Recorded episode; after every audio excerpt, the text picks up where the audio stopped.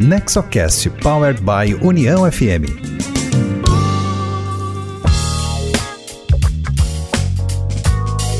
Olá, esse é o NexoCast, o podcast sobre governança corporativa, inovação e empreendedorismo voltado ao desenvolvimento com foco nas famílias empresárias. O NexoCast é uma iniciativa do Nexo Governança Corporativa, tem produção da Rádio União FM e tem sempre um conteúdo da maior qualidade voltado às boas práticas empresariais. Você pode escutar o nosso podcast pelo site do Nexo, nexogc.com.br, pelo site da Rádio União, que é uniãofm.com.br, e pelos aplicativos de áudio, como o Spotify e o Deezer. Siga o NexoCast e receba em seu aplicativo cada episódio novo que entrar na rede. Você já sabe, o Nexo Governança Corporativa é uma associação criada por fundadores e sucessores de famílias empresárias para promover boas práticas de governança corporativa, formação pessoal e profissional de novas lideranças, empreendedorismo e inovação. A sede é em Novo Hamburgo, no Rio Grande do Sul. Eu sou Cristina Pacheco, diretora de comunicação do Nexo, sou jornalista e hoje o NexoCast conversa com Fabrício Camerini, advogado e diretor de ética e compliance da Yara International. Ele é brasileiro, é gaúcho, mas hoje vive e trabalha na Noruega, de onde conversa conosco pelo Zoom. Para conversar com o nosso entrevistado, me acompanham nesse NexoCast os diretores do Nexo, Rodrigo Castro e Miguel Vieira. A nossa pauta hoje é compliance e ética, em que medida suas práticas incentivam a longevidade das organizações, as preocupações e medidas para adotar um programa dessa natureza e como os valores das famílias empresárias podem estar presentes no tratamento ético dos negócios. No final, temos ainda o quadro daquela dica imperdível, aquela sugestão que a cada episódio nós trazemos, que é uma dica de conteúdo, seja um livro, um filme, um artigo, que ajude a construir conhecimento e repertório sobre essa pauta. Eu vou começar cumprimentando o nosso convidado especial, Fabrício Camerini. Tudo bom, Fabrício? Tudo bem? Tudo bem, Cristina, obrigado. Imagina, prazer. É uma satisfação enorme a gente te receber por aqui. Eu vou chamar para conversa o Miguel Vieira, que vai abrir nossa roda de perguntas. Cristina, muito obrigado. Rodrigo, um prazer tê-lo conosco, e em especial o nosso convidado de hoje, Fabrício Camerini. Para nós é uma honra grande tê-lo conosco aqui no NexoCast. Iniciando esse bate-papo, eu gostaria de, de, já perguntar e provocar aí uma reflexão Uh, Fabrício, qual a importância de um programa de compliance e ética, uh, em especial para a IARA, uh, para assegurar ou incentivar uma maior longevidade para as organizações? Pudesse falar um pouquinho. Obrigado, Miguel. Obrigado, Cristina, Rodrigo, obrigado pelo convite. É uma satisfação para mim estar aqui discutindo com você sobre esse tema apaixonante que é o tema do compliance. Bom, é, a questão da longevidade é bastante, é bastante pertinente fazer essa pergunta por uma empresa como a Yara. A Yara tem mais de 100 anos de idade, não sempre com esse nome, mas ela tem um histórico de, de 100 anos, uh, mais de 100 anos de idade, um histórico uh, bastante vinculado com o desenvolvimento empresarial do país, da Noruega. Ela vem de antes uh, de a Noruega virar uma, uma potência econômica antes do descobrimento do petróleo e enfim e é, investimentos de, de longo prazo empresas de longo prazo precisam é, zelar pelas suas reputações a gente sabe muito bem que a reputação é, se vai muito facilmente muito rapidamente é, com um pequeno escândalo ou com a, a má gestão uh, de, de um, um, desafio específico. Uh, então, uh, o nosso entendimento na área é de que somos sim uma empresa centenária que pretende ficar no mercado por mais, mais um século, dois, três, quantos forem possíveis a gente, a gente estar nesse negócio. E para isso a reputação da empresa é fundamental. Uh, e o compliance vem como talvez o principal, a principal estrutura até normativa no âmbito da empresa uh, para a gestão da reputação. Claro que não é só o compliance, compliance sozinho não faz a reputação de uma empresa, mas uma empresa que tem um negócio sólido, que tem uma reputação a zelar, uh, estará mais preparada uh, para a gestão de sua reputação uh, se ela tiver um compromisso com integridade, com padrões de integridade, com ética e com compliance, que é uma parte um pouco mais, mais rígida, normativa no âmbito da empresa. então, para nós, ter missão, visão, valores muito bem definidos e muito bem comunicados para o mercado, para os funcionários, uh, para fornecedores, para clientes e ter o programa de compliance alinhado com essas com missão, visão, valores, ter o código de conduta alinhado com esses valores, isso, esse conjunto uh, formam a base, a sustentação ética da empresa. Então, quando quando precisa fazer uma análise de, de um novo projeto, um novo investimento ou uh, a venda de um ativo, esses valores compõem a base de reflexão. Quando é, é interessante, por exemplo, fazer uma aquisição, claro que tem uma série de outros fatores, a lucratividade do projeto, etc. Isso é evidente, sempre se considera. Mas, do ponto de vista ético, são esses valores, missão, visão, valores e código de conduta que constituem a base uh, ética da empresa para a tomada de decisão. E, bom, para nós é muito claro que uh, essa base ética atrai uh, jovens profissionais. nós fizemos uma pesquisa no mercado norueguês e o resultado foi que o povo norueguês, vocês sabem que a Yara é um terço da é do governo da Noruega o povo norueguês, a principal expectativa do povo norueguês em relação à Yara não é lucro, não é volume de vendas, não é margem. Principal preocupação do povo norueguês em relação à Yara é a manutenção dos padrões de integridade.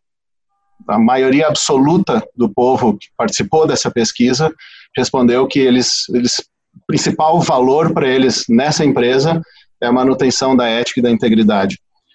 Então, para nós, essa é a base de sustentação para atrair talentos, para vender o nosso produto, para manter a nossa reputação, para nos comunicar com a mídia, com fornecedores. A gente lida com fornecedores de jurisdições bastante delicadas, eh, do ponto de vista de compliance, do ponto de vista de anticorrupção, do ponto de vista de direitos humanos.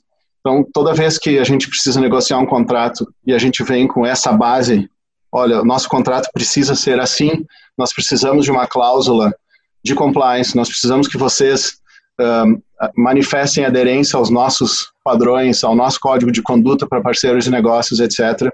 A gente entende que isso forma essa reputação e, evidente, nos ajuda uh, no longo prazo. E Fabrício, falando um pouquinho ainda do programa de compliance, uh, que esse também é um tema que preocupa as organizações. Quando uh, identificada a conduta e daí, se puderem falar um pouco como vocês fazem o acompanhamento do, do programa. Uh, quais seriam também as, as, formas de punir aquela infração ao, ao, ao, Código de Conduta e Ética da companhia? Se puderes comentar também quais seriam as boas práticas adotadas pela Yara? Claro. Miguel, um, o, nosso programa de compliance ele tem 15 elementos. E, e o, o, desenho desse programa, a própria estrutura desse programa, ela seguiu as principais legislações globais sobre compliance, principalmente a legislação anticorrupção do Reino Unido e a FCPA, que é a legislação americana para a corrupção uh, no exterior. Todo o nosso programa é baseado nessas legislações, mas ele tem mais elementos do que essas legislações exigem. Uh, investigação é um dos 15 elementos. Investigação de, de quebras de políticas da empresa, ou violação ao código de conduta, ou fraude, qualquer violação, ela sempre é investigada, mas só para deixar claro que a investigação é um dos elementos desses 15 elementos. Um outro elemento muito importante é a questão da disciplina. Então, os, esses dois elementos se combinam no ponto de vista da, da investigação, primeira coisa que a gente faz, eu fui chefe global de investigações por três anos. Primeira coisa que a gente faz é, a gente tem uh, as, o código de conduta muito claramente comunicado para todos os funcionários e as principais políticas da empresa, todos são muito bem comunicados.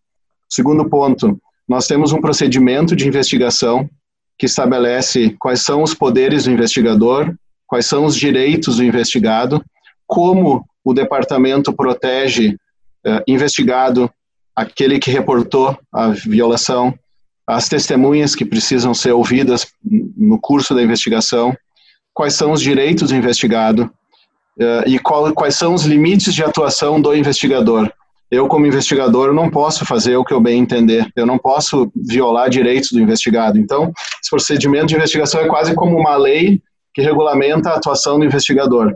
Uh, e a gente sempre tratou esse, esse procedimento e as investigações de uma forma muito profissional.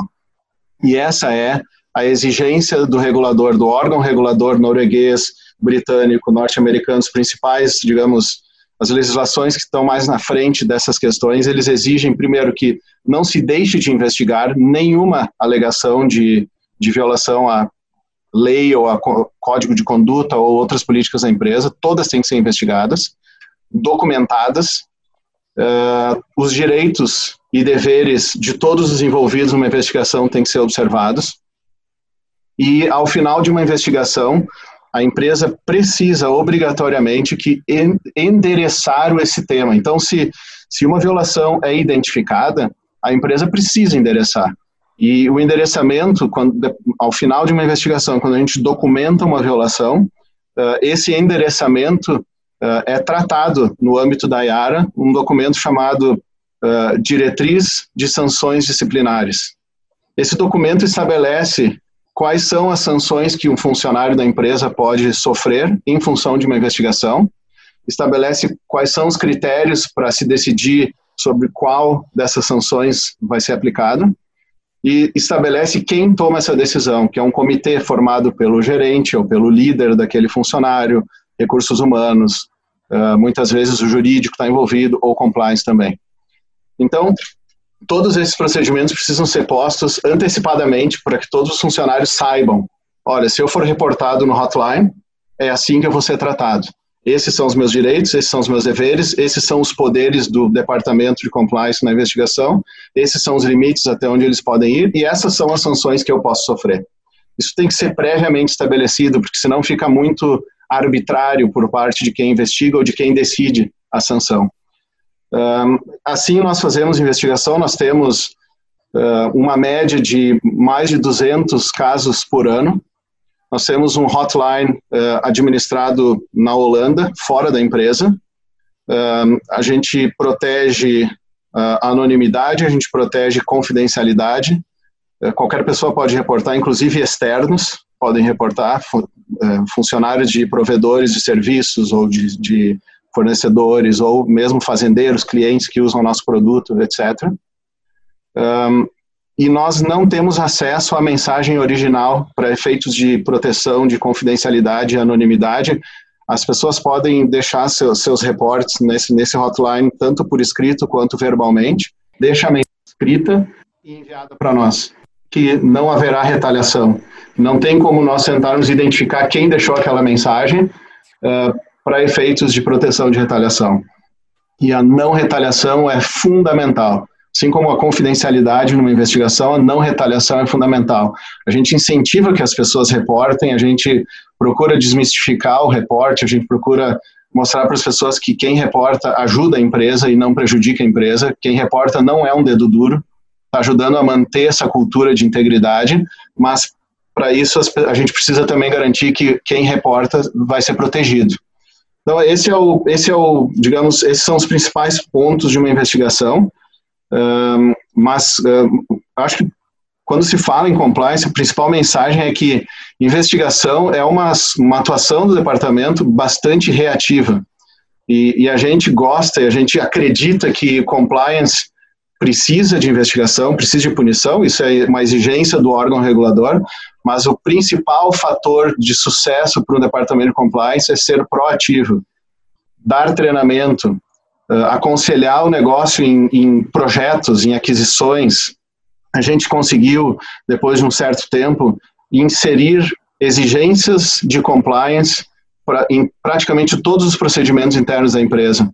Então, numa aquisição, compliance estará presente, analisando o alvo da aquisição, os empregados, etc. Numa, numa venda de ativos, a mesma coisa. Então, é, esses, digamos, é, serviços adicionais da área de compliance são talvez mais relevantes do que investigação hoje para a IARA, porque a gente passou, digamos, a curva de aprendizado, a gente teve muita investigação, a gente teve muitas sanções disciplinares aplicadas, demissões, casos graves, e hoje a gente entende que o nível de maturidade está bastante elevado e que as pessoas entendem o que significa esse programa de compliance, estão mais aderentes ao programa.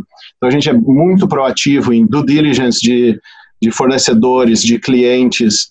Um, a gente está trabalhando muito com direitos humanos agora, fazendo pesquisas com fornecedores, pesquisas na área de transportes, justamente para encorpar a cultura de integridade para além, digamos, de uma ideia de um compliance polícia, compliance policialesco que está aí para achar problema e punir as pessoas, embora seja fundamental ter a função de investigação.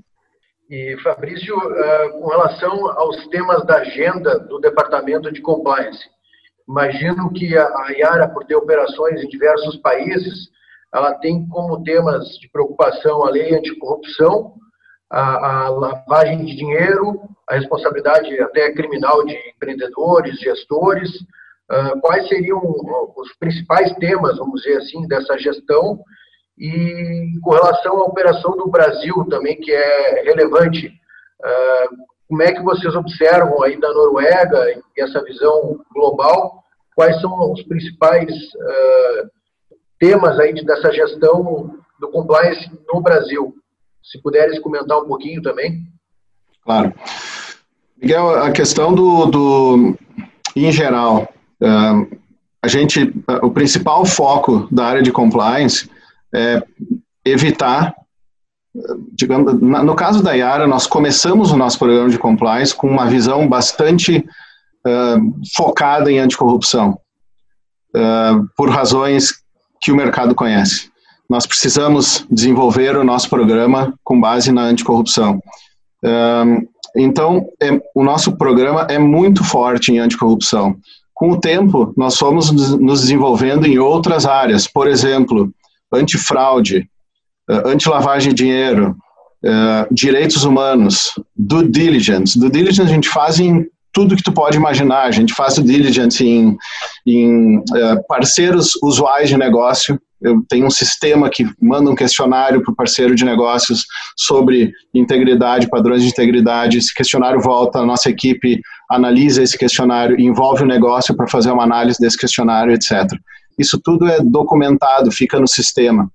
Uh, a gente faz do diligence em uh, alvos de aquisições, em potenciais compradores de ativos da empresa. Existem muitas parcerias estratégicas da Yara que que a Yara, digamos, desenvolve sem necessariamente ter uma operação financeira, uh, sem, sem que seja uma operação de compra e venda. Uh, e, e, nessas parcerias de negócio nós fazemos do diligence, nosso, nosso padrão de due diligence é bastante profundo. Um, essas são as principais preocupações. Recentemente a gente começou com, com um, direitos humanos, com foco no, no, que o mercado conhece por ESG, Environmental Sustainability and Governance, um, e, e, nós fazemos a gestão dos direitos humanos dentro do, do digamos, da, da estrutura de ESG. Um, nós fizemos auditoria nos principais sites, nos nossos principais sites. Depois nós fomos para auditorias em parceiros de negócio, principalmente uh, na linha, na, toda a cadeia de fornecimento, uh, dados os riscos envolvidos com as jurisdições desses principais fornecedores. Um, então a gente vai ampliando à medida em que os elementos do nosso programa vão se amadurecendo, a gente vai ampliando e desenvolvendo outros. Um, o ponto é que, tecnicamente, eu te diria que uh, empresas que têm um programa de compliance uh, sólido, com esses procedimentos documentados, esses procedimentos são a principal linha de defesa para uma empresa se, porventura, ela se ver envolvida em, em, escândalos, em procedimentos criminais, etc. Então, a principal uh, ideia é que nós estamos protegendo os nossos executivos com esse programa. Esse programa serve para proteger a empresa e os nossos executivos, num primeiro momento. No segundo ponto, nosso programa serve para influenciar os mercados onde a gente atua, porque a gente gostaria que os nossos parceiros de negócios tivessem semelhantes padrões de integridade. Então, isso em geral sobre como a gente vê o nosso programa e como a gente vai evoluindo nos seus, nos seus elementos. É, cada um desses 15 elementos tem suas políticas, seus procedimentos, equipes tratando, sistemas uh, tratando informações e tal. A gente é muito voltado à análise de, de dados e análise de transações preventivas, prevenção de fraude, etc. Então, isso em geral o programa de compliance. Agora, no que se refere ao Brasil, é, o, o, nosso programa ele é global. Nós não temos um programa específico para o Brasil. Nós entendemos que, por estarmos bastante alinhados com a legislação do Reino Unido, norte-americana, norueguesa, estamos também bastante bem alinhados com a legislação brasileira. Inclusive, acho que nós temos um programa de compliance um pouco mais restrito do que a legislação brasileira exige.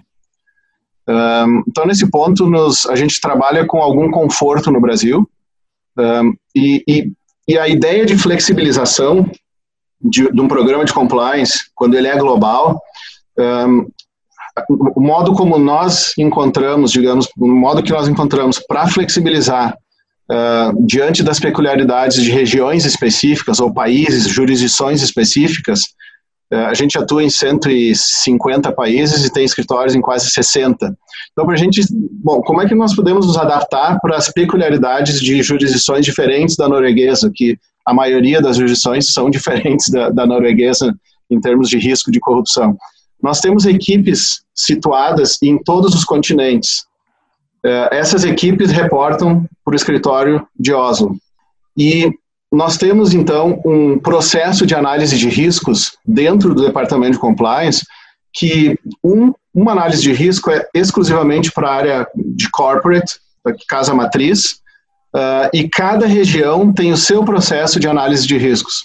Então, o Brasil, que é a maior operação nossa, uh, o Brasil tem lá seu time de compliance, eles, nós temos um processo de análise de risco que é padronizado, é global, mas eles fazem análise de risco do Brasil, propõe para a casa matriz, para o nosso time aqui, nós aprovamos aquela análise de risco e nós aprovamos as ações, as respostas aos riscos uh, que eles sugerem.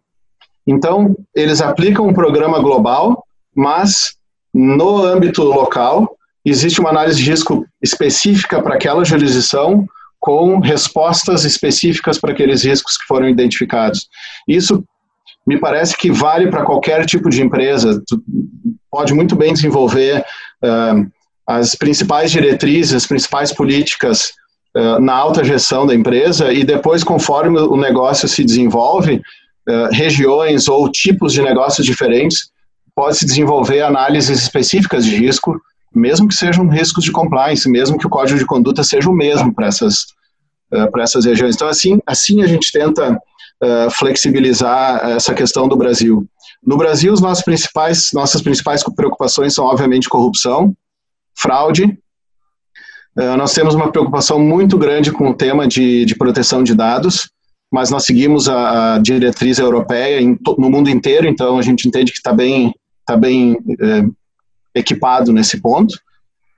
E nós temos muito foco no Brasil em due diligence e gestão de terceiros. Nós temos, empregamos muitos recursos uh, para garantir que nós conseguimos levar para os nossos principais parceiros de negócio o nosso código de conduta para parceiros de negócios, que nós consigamos desenvolver cláusulas que estabeleçam padrões de integridade, uh, se não os nossos, muito similares aos nossos. nós Fazemos due diligence permanente nos nossos parceiros de negócio. Segundo, a gente tem uma matriz de risco, então eh, essa matriz de risco nos diz em quais parceiros de negócio a gente precisa focar um pouco mais de due diligence.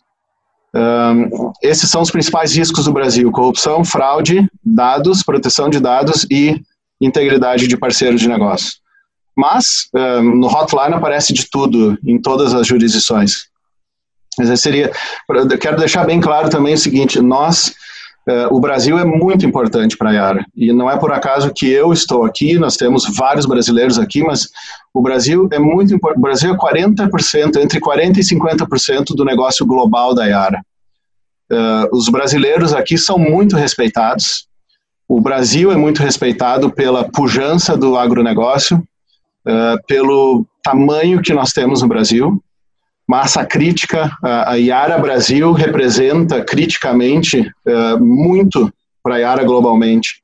Você tem muitas pessoas sendo levadas do Brasil para outras regiões para trazer conhecimento, para trazer tecnologia, para trazer expertise e tal. então, os brasileiros em geral e o negócio da Yara no Brasil é muitíssimo respeitado aqui na Casa Matriz, muito mesmo. E do ponto de vista de compliance, é evidente que as pessoas têm uma preocupação considerando as, as peculiaridades do Brasil, ah, mas confiam que o programa uh, é maduro o suficiente para nos, digamos, nos proteger. A gente navega com algum conforto no Brasil, sempre vigilante, mas com algum conforto no Brasil. Gostamos e respeitamos demais a operação do Brasil. Esse eu fico muito satisfeito em ouvir essa apresentação aí de forma breve desse belo programa de compliance, muito robusto, efetivo, e também eu ouvi um pouco do, do Brasil aí e essa troca. Uh, eu faço minha última pergunta, depois deixo para o colega Rodrigo seguir com as perguntas. Uh, como o Nexo é formado por empresas familiares, uh, que medida também um pouco essas boas práticas aí de compliance gestão de, do programa de ética podem ser levadas para outras empresas de, de menor porte com esse cunho aí de controle familiar? Obrigado. Miguel, eu, eu penso que o primeiro ponto é que toda empresa deveria ter uh, alguns elementos da questão de ética e de compliance uh, nos seus quadros, na sua gestão. Toda empresa deveria ter. E toda empresa deveria ter por acreditar uh, e não, porque, não como resposta a um evento indesejado. Esse é o primeiro ponto. não esperem para desenvolver um programa de compliance porque uh, houve uma denúncia de corrupção ou porque um funcionário praticou uma fraude uh, que causou prejuízos para a empresa, etc. Uh, no caso de anticorrupção, ter um programa de compliance antes de ter um problema, uma acusação, um processo judicial, é relevantíssimo. As empresas que se encontram diante de um processo judicial envolvendo um escândalo de corrupção uh, e já tem um programa de compliance, tem muito mais chances de se defender. O programa de compliance em si é a sua defesa uh, do que quem não tem. Uh, então, me colocando, e eu venho de uma família, eu talvez fosse ser um herdeiro de um negócio familiar também, mas que eu acabei por várias circunstâncias não seguindo com essa ideia uh, me colocando no lugar de um, de, um de vocês ou de, de um líder de uma empresa familiar, eu gostaria de estar protegido. Eu gostaria de ter a segurança e o conforto de que eu tenho a estrutura necessária, jurídica e de compliance para me proteger caso um funcionário meu, em quem eu deposite confiança, haja de uma forma com a qual eu não concorde. Mas é, é muito difícil, uh, juridicamente, o, os empresários, os diretores, os tomadores de decisão das empresas, eles são responsáveis pelo, pelos atos dos seus subordinados, inclusive subordinados com poder de decisão. Uh, eles são responsáveis por uh, vigiar, por controlar os seus subordinados. e isso não é fácil de fazer, talvez seja impossível controlar o que todo, todos os funcionários fazem no âmbito de uma empresa. Como não é fácil ou não é possível fazer isso, então é mais fácil desenvolver um programa que seja adaptado à empresa, e aí eu entro nessa questão de como as particularidades de uma empresa familiar uh, se, se amoldam a desenvolver um programa de compliance.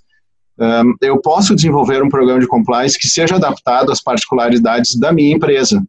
Uh, o que o legislador exige, e isso não é só o legislador brasileiro, qualquer legislador uh, no mundo, o que eles exigem é que o programa de compliance seja uma resposta proporcional à exposição que aquele negócio tem a determinados riscos de compliance. Então, eu não preciso uh, olhar para a Yara, que é uma multinacional com 20 mil empregados, e copiar tudo aquilo. talvez dos 15 elementos do programa da Yara, três sejam aplicáveis a uma empresa familiar. Talvez dois, talvez cinco, não importa. O que importa é que se faça, se desenvolva um programa, se desenvolva um código de conduta que ponha para o mercado e para os funcionários quais são os padrões de integridade dessa empresa. Primeiro passo, faz um código de conduta que reflita aquilo em que a família, em que os, os tomadores de decisão uh, acreditam. Depois, faz uma análise de risco da exposição dessa empresa. Ela tem, por exemplo, interações com o poder público. Se tem interações com o poder público, o risco de corrupção é maior do que se não tem. É, então, só, esse é só um exemplo, existem dezenas de perguntas que precisam ser feitas para desenvolver um, uma análise de risco, entender qual a exposição de cada empresa e desenvolve o programa de compliance a partir dessa necessidade, dessa exposição. Nenhuma legislação estabelece qual é o programa de compliance uh, que as empresas têm que ter. Elas querem que as empresas tenham um programa de compliance, mas qual, qual a exposição ao risco, isso é uma questão que o profissional capacitado precisa desenvolver para a empresa.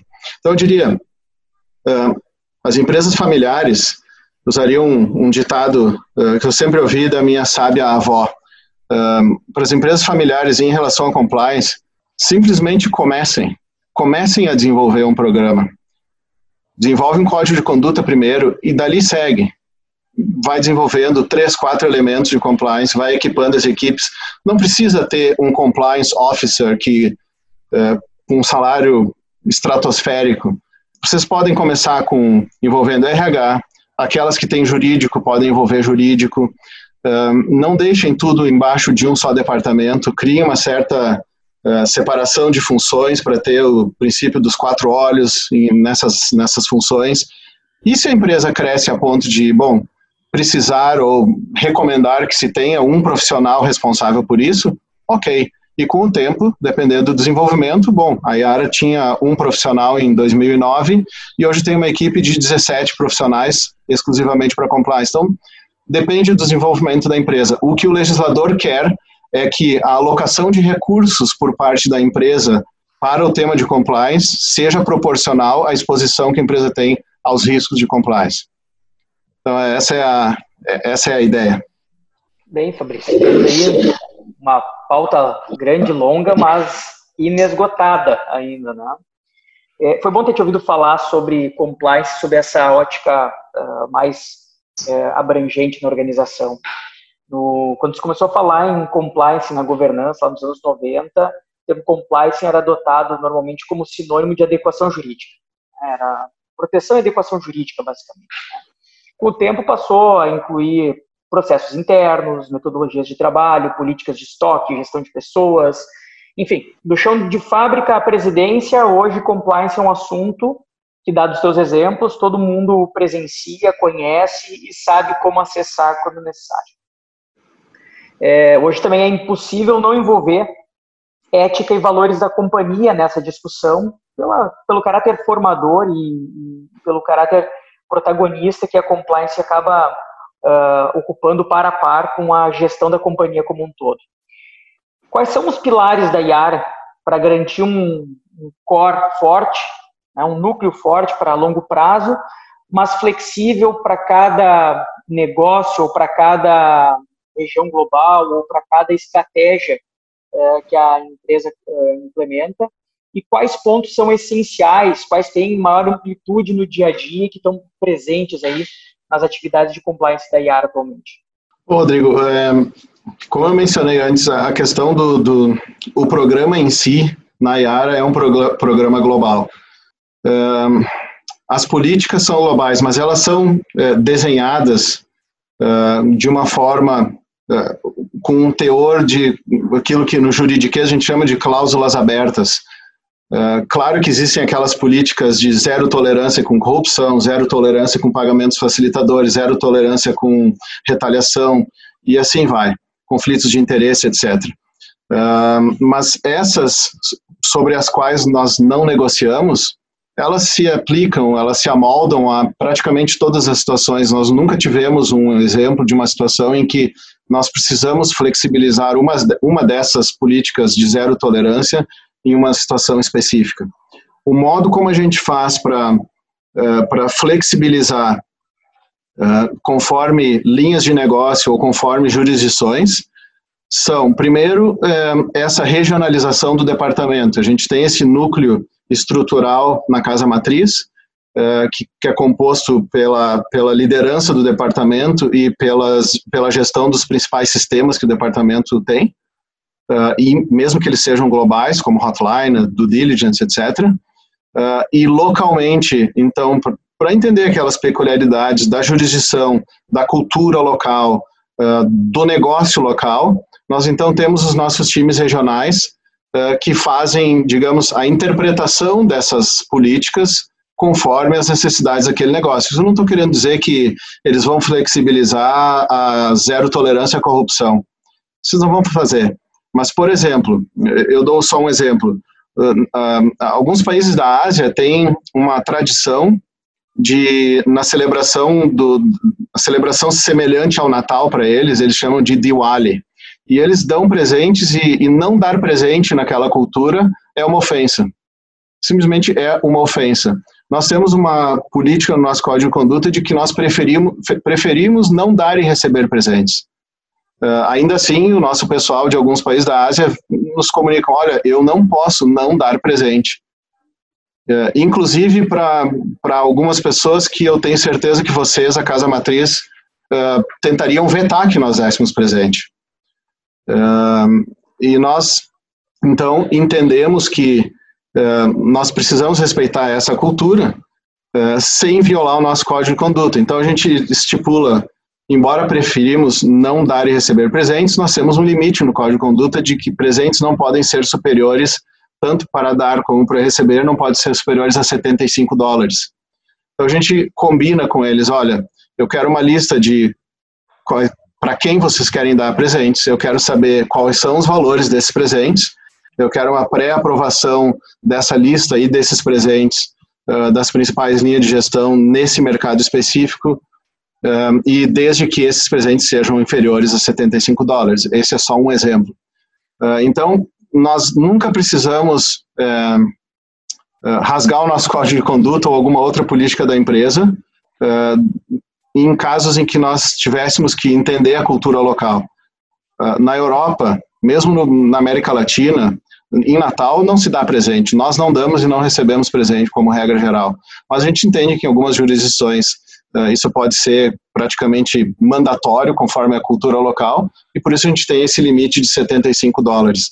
Evidente, desde que não haja conflitos de interesse envolvidos nesse, dar e receber presentes, desde que o presente não tenha por fim influenciar uh, um resultado uh, para a empresa, um resultado de negócios, etc. Uh, ah, então, são as equipes locais com suas análises de risco localmente que nos permitem flexibilizar onde a gente pode flexibilizar. E não são em muitos, não são em muitas políticas que a gente flexibiliza, mas é mais ou menos por aí que a gente que a gente segue. E não temos tido grandes problemas uh, em relação a isso. Mas o principal fator, eu diria, para isso é que a nossa empresa se desenvolveu, a questão do compliance se desenvolveu tão bem nos últimos anos que um, o principal, o, o, elemento número um do nosso programa de compliance é, nós chamamos de tone at the top, basicamente é o comprometimento da alta gestão, uh, manifestação da alta gestão, um, e isso é uma coisa que é fundamental para as empresas familiares. Não adianta eu ter um código de conduta, eu ter um programa de compliance e a família ou o principal gestor dessa empresa um, não valorizar esse programa. Então, os gestores precisam valorizar esse programa. Nós temos uma série de iniciativas uh, em que os próprios gestores treinam as suas equipes em temas de compliance. Um, e não adianta o ser humano uh, ter uma boa dose de, de hierarquização quando um chefe reúne seu time e treina sobre compliance exclusivamente ou decide fazer um abrir todas as reuniões com cinco minutos em discussões de ética e compliance, uh, os times começam a entender com o tempo o quão sério essa empresa leva o tema de compliance e isso vira quase que um piloto automático. Culturalmente, essa cultura se desenvolve naturalmente a partir uh, do discurso muito forte das lideranças. Eu acho que isso, me parece, tenha sido o principal fator para a gente não ter grandes, uh, grandes desafios em regiões ou em jurisdições mais delicadas. Uh, desde o CEO, por toda a linha de gestão, por toda a liderança da empresa, o discurso em torno do compliance é muito forte. A Yara diz que um, compliance e segurança são as licenças para operar. Sem isso, nós não operamos. E já executamos esse, esse mandamento várias vezes. Já perdemos negócios, decidimos não celebrar contratos uh, em casos em que, do ponto de vista de compliance, nós não tínhamos a segurança que a gente queria. Muito bem. a Yara produz mais do que fertilizantes, né, Fabrício? Tem um papel importante na formação do agronegócio brasileiro e internacional, tanto através do exemplo, quanto do impacto econômico financeiro e da representatividade que ela ocupa. E tem, inclusive, agricultura de precisão, serviços eh, de aplicativos com orientação baseada em imagens para agricultor, enfim, vocês têm coisas muito diferentes do que simplesmente aquele produto tradicional pelo qual a IAR é conhecida fora do meio do agronegócio. Enfim, uma série de inovações não relacionadas diretamente ao produto principal. Tá? É uma coisa que nos chama bastante atenção e é um, é, é um grande óbice na gestão da inovação é justamente a compliance nas grandes companhias. Né? Quando a gente coloca ali uma, um processo de inovação aberta com startup ou fornecedores menores, é, as regras da grande companhia elas são normalmente muito distintas da flexibilidade da pequena companhia. Né? É, como vocês se adaptam? Qual é a amplitude dessa flexibilidade na, na questão da inovação propriamente? ou não, não há, não é necessário, enfim. E como esse assunto tem progredido nesse período de volatilidade, complexidade, em que em poucos meses o mundo se tornou diferente, todo mundo tem que se reinventar muito rapidamente. O que mudou e o que vai mudar uh, na visão de vocês aí, que afeta a IARA diretamente? Eu diria, eh, Rodrigo, acho que tem duas, duas respostas para essa pergunta. Uma é, é, como, nós, é, como nós lidamos com o nosso negócio de digital. Nós temos uma unidade de negócio chamada Digital Farming, uh, e é essa unidade que desenvolve esses aplicativos uh, que tu mencionas. Uh, essa, essa unidade é 100% vinculada a todos os negócios da Yara. Ela não é uma unidade autônoma do ponto de vista de, de governança. Isso significa que o código de conduta, todas as políticas de compliance se aplicam àquele negócio. Então a gente, a gente investe muito em treinamento para esse time, porque é um time novo e é um time que não pensa do, não pensa agronegócio, é um time digital. É, digamos, é o tipo de é o tipo de mente Google, uh, Facebook, são, são engenheiros, são engenheiros de, de, de dados, uh, preocupados em desenvolver aplicativos, eles nem sabem o que, que é, ou, claro que sabem o que, que é agronegócio, mas eles não têm o pé, eles não têm o pé na fazenda e não têm, digamos, o conhecimento químico de fertilizante, etc. Então a gente treina muito eles, a gente desenvolve é, análise de riscos específicas para eles, a gente tem uma pessoa Uh, embora o nosso programa de proteção de dados seja um programa global, nós temos uma pessoa cuidando de proteção de dados exclusivamente para essa unidade de negócios. Claro, o programa é global, essa pessoa é responsável por aplicar, faz, fazer respeitar o programa global. Uh, nós temos, claro, investigações quando necessário. O processo de due diligence funciona para eles como funciona para qualquer outra área de negócio. Uh, e nós tivemos um, um, uma situação que um parceiro de negócios, não da área digital, mas um parceiro de negócios de uma outra área, que, que é muito voltado para a área digital, esse parceiro de negócios teve um processo judicial de, com uma alegação muito grave, que a alegação era de que um outro cliente dessa empresa tinha usado essa empresa e aplicativos dessa empresa uh, para fazer, uh, para traficar humanos. É, violação grave de direitos humanos. Nós ficamos sabendo disso e discutimos com essa empresa. Bom, obviamente não é conosco esse problema, nós sabemos que esse problema é com outros clientes de vocês, mas para nós continuarmos trabalhando com vocês, a gente precisa que vocês garantam que vocês implementaram uh, políticas protetivas e que não vão ter esse problema mais, principalmente conosco, mas vocês precisam levar, elevar o padrão de integridade de vocês. Uh, e eles, então, uh, nos, nos, mostraram muito do que eles estavam fazendo e, e, juntos, inclusive, nós desenvolvemos algumas boas práticas nessa área digital.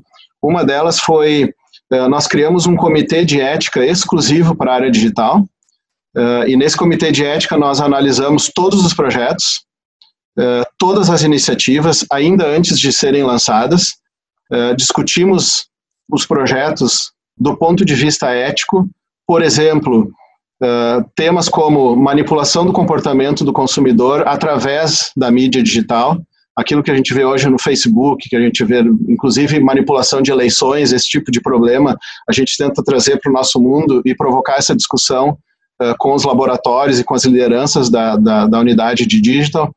Uh, então, nós queremos garantir que os nossos aplicativos não sejam usados de forma antiética, que eles não manipulem comportamento de, de, de, de clientes, uh, que todos os aplicativos estejam vinculados a um conceito de fertilização sustentável. Seria muito fácil os nossos aplicativos empurrar fertilizante para os fazendeiros e quebrar um fazendeiro. A fertilização excessiva não é boa, ela prejudica o agricultor.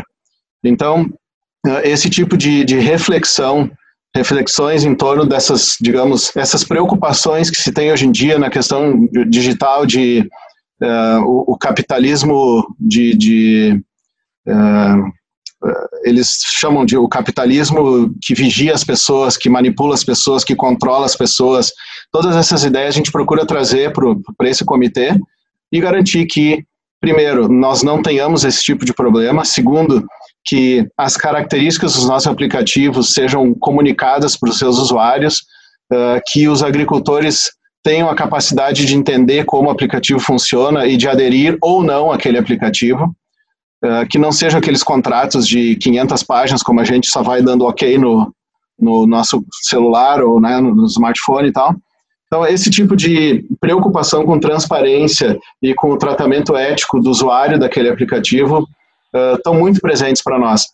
Assim a gente vai levando uh, esse negócio digital e tem funcionado muito bem até aqui. Nós temos, bom, esse é o ponto de vista do nosso próprio negócio. Nós temos algumas iniciativas com startups também, muitas vezes com parcerias, uh, parcerias estratégicas, muitas vezes nós investimos em startups também. Então, o nosso trabalho, quando a gente tem é, é, negócios com empresas menores, o nosso trabalho é definir quais são os padrões de integridade que regulamentam essa relação, seja ela uh, uma joint venture, seja um investimento em ações, seja uma mera parceria. Nós procuramos definir, então, quais são os padrões de integridade. Muito, em muitas das vezes, as empresas, as startups não têm programa de compliance, não têm uh, nenhum padrão pré-definido, embora eles sejam empresas éticas, caso contrário, nós não faríamos negócios com eles. Uh, mas então, nós desenvolvemos juntos uh, padrões mínimos para suportar aquela parceria. Então, algumas assumem o compromisso formal, uma cláusula do contrato, que vão desenvolver seu, seu código de conduta ou que vão adotar o Dayara, uh, e a gente então empresta esse conhecimento para eles. Aí, no caso de parcerias, cada caso tem um tratamento específico dependendo das suas peculiaridades. O, o que eu posso te garantir, é o que, digamos, é esperado do nosso órgão regulador, é que nós uh, endereçamos esse tema em todas as parcerias, seja qual natureza jurídica for.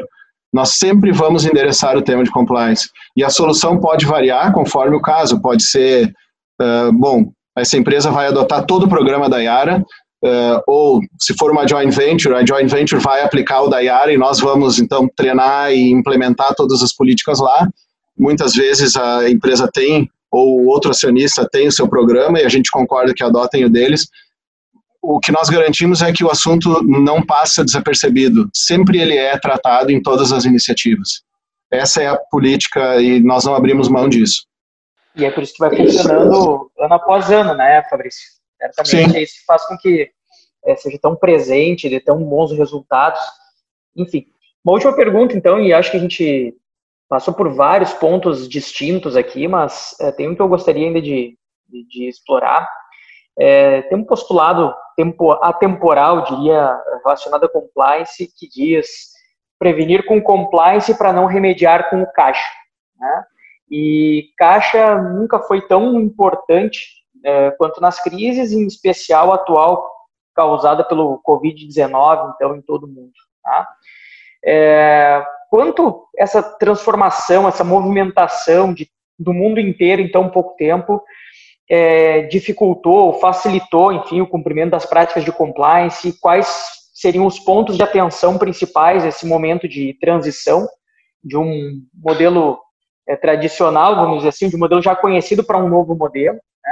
E como a ética e os fatores ambientais e sociais estão sendo revisitados agora nesse período de transformação em que as pessoas estão vivendo diferente, consumindo diferentes. É, quais são os pontos de atenção, em especial para as empresas brasileiras, na tua visão? Eu, eu, de novo, te respondo com duas respostas. Primeiro, como nós tratamos isso internamente uh, e quais foram os desafios externos que a gente, que a gente encontrou. Do ponto de vista interno, primeiro, a Yara não parou. A pandemia não nos trouxe grandes efeitos, talvez em função de ser uma indústria primária e questão alimentícia sempre foi reconhecida, inclusive pelos órgãos uh, governamentais, como, como indústria primária e, e atividade essencial. Então, nós não tivemos quedas em faturamento, em volumes de vendas, em margens. foi tem sido um ano normal até aqui. É muito volátil porque é comoditizado, fertilizante, então tudo pode mudar, mas até aqui tem sido bastante interessante para nós. nós tivemos uma esse a pandemia nos trouxe uma oportunidade muito legal e aqui fica uma talvez para mesmo para empresas familiares eu acho que a, a, a palavra do líder uh, em qualquer empresa é tão forte, é tão importante. Um, a pandemia nos revelou um lado da alta gestão que, digamos, antes, quando a gente tinha um business as usual, uh, nem sempre se ficava claro.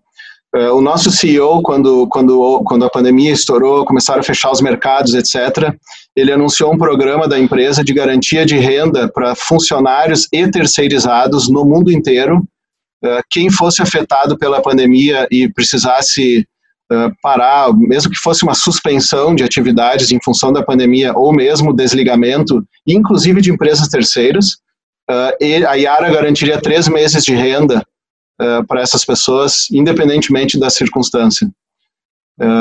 ele se comunicou muito com os funcionários, linha direta, com blog, com e-mails para todos os funcionários, manifestando solidariedade, proteção, uh, in, in, explicando para os funcionários que a empresa não faria demissões em função da pandemia.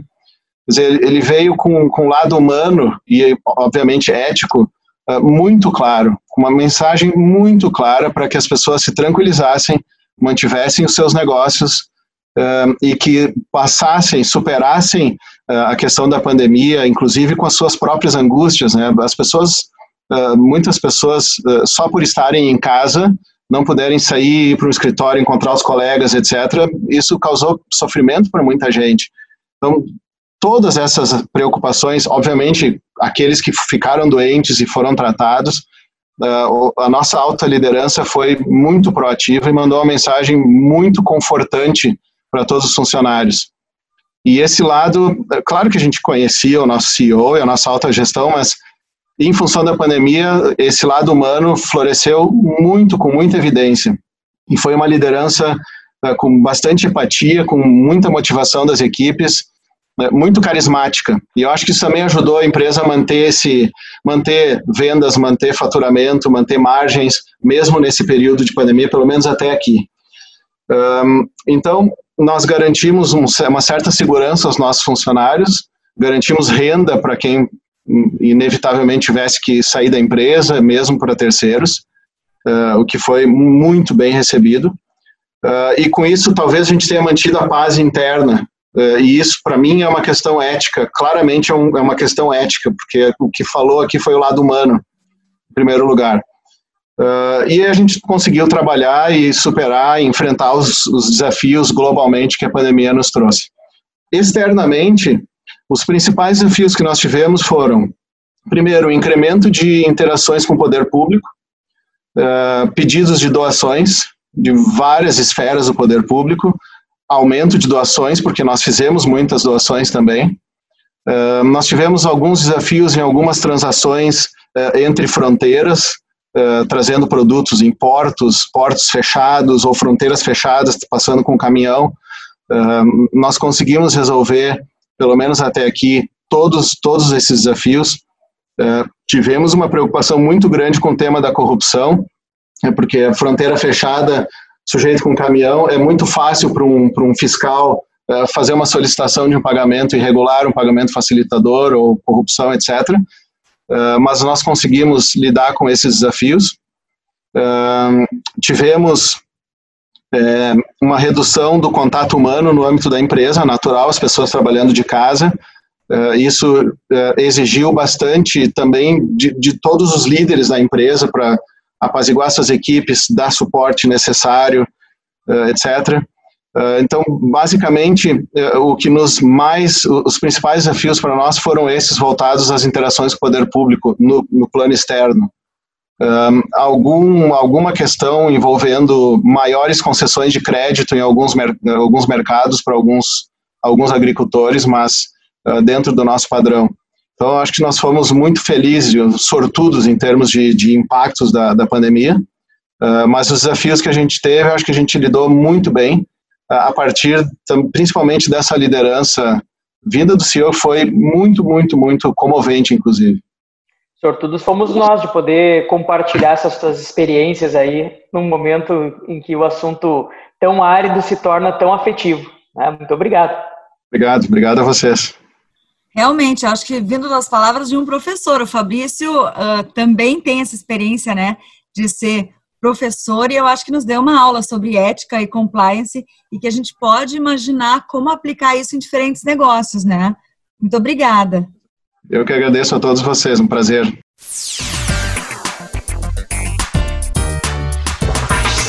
Agora a gente chega no momento, então, do programa de trazer um conteúdo adicional. E eu quero ver se tu consegue colaborar conosco e contribuir com alguma dica tua de leitura, um artigo, um filme, alguma coisa que te inspira. Olha, Cristina, para quem quer, se, se, o tema é exclusivamente compliance, quem quer entender um pouco de, de corrupção, é, é, todos esses programas da Netflix sobre o, o, problema do Brasil, eles são bastante elucidativos e eles mostram como a corrupção é sofisticada no Brasil. Aliás, esse é um ponto que, que eu queria ter comentado e, e me esqueci. É, a gente trabalha com bastante conforto no Brasil porque é, também porque não só pela robustez do nosso programa, mas porque a corrupção no Brasil é bastante, bastante sofisticada, não alcança uma operação relativamente simples como a nossa no Brasil. Mas para quem quer entender essa sofisticação, aqueles programas são muito bons. Para quem quer estudar compliance, entender quais são as, as tendências, as principais tendências internacionais, eu indico o blog FCPA, fcpa.blog, é muito simples. Uh, e ali dá para subscrever e receber notícias de tudo que está acontecendo no mundo em termos de compliance, novas sanções, novos processos, acordos judiciais, acordos extrajudiciais, tudo que está acontecendo em termos de compliance. Eu, particularmente, gosto de filosofia. Uh, e talvez por isso tenha me interessado muito por esse tema, tema da ética e, e etc. Então, uh, filosofia para mim é, é, digamos, a base onde eu encontro os meus valores de vida e fundamentação da vida, etc. Bom, a obra de filosofia que eu recomendo é do Bertrand Russell e se chama A Conquista da Felicidade. Embora ele pareça autoajuda, ele é de filosofia. Uh, recomendo bastante esse livro para quem quer pensar nos, nos desafios da vida e, e refletir um pouquinho sobre como viver a boa vida. Que legal, obrigada pela sugestão. E quem quiser refletir conosco também e seguir aprendendo sobre a vida, sobre os temas de compliance, de gestão, de famílias empresárias, de ética, participa da nossa conversa. Eu vou fazer então um convite, a gente quer ouvir a opinião de quem nos escuta, a sugestão. Então, nos procure, nos siga nas redes sociais. A gente está no Facebook, como nexogc.com.br. Estamos também no Instagram, como nexogc.com.br. E no LinkedIn nós somos o Nexo GC. Manda uma mensagem, comenta nas redes sociais, entra na nossa conversa. E por aqui, siga o nosso podcast para não perder nenhum episódio. Curta, compartilhe, a gente pode fazer essa informação circular. Esse foi então o um novo episódio do NexoCast, o podcast que pretende desmistificar a governança e as suas ferramentas. No próximo episódio teremos mais insights, mais conteúdo voltado à gestão, inovação, empreendedorismo e governança para as empresas familiares. Estiveram conosco, além da nossa mesa virtual, lá nos bastidores, o pessoal da técnica da Rádio União, na operação de áudio, equalização, na edição, os profissionais Luiz Felipe Tevisani, Ramon Ran, Duda Rocha, Giane Romani, Denise Cruz e na direção Rodrigo Giacometti. Esse programa é um conteúdo original do Nexo Governança Corporativa e tem a produção técnica da Rádio União FM. Obrigada por estarem conosco e até o próximo NexoCast. NexoCast Powered by União FM.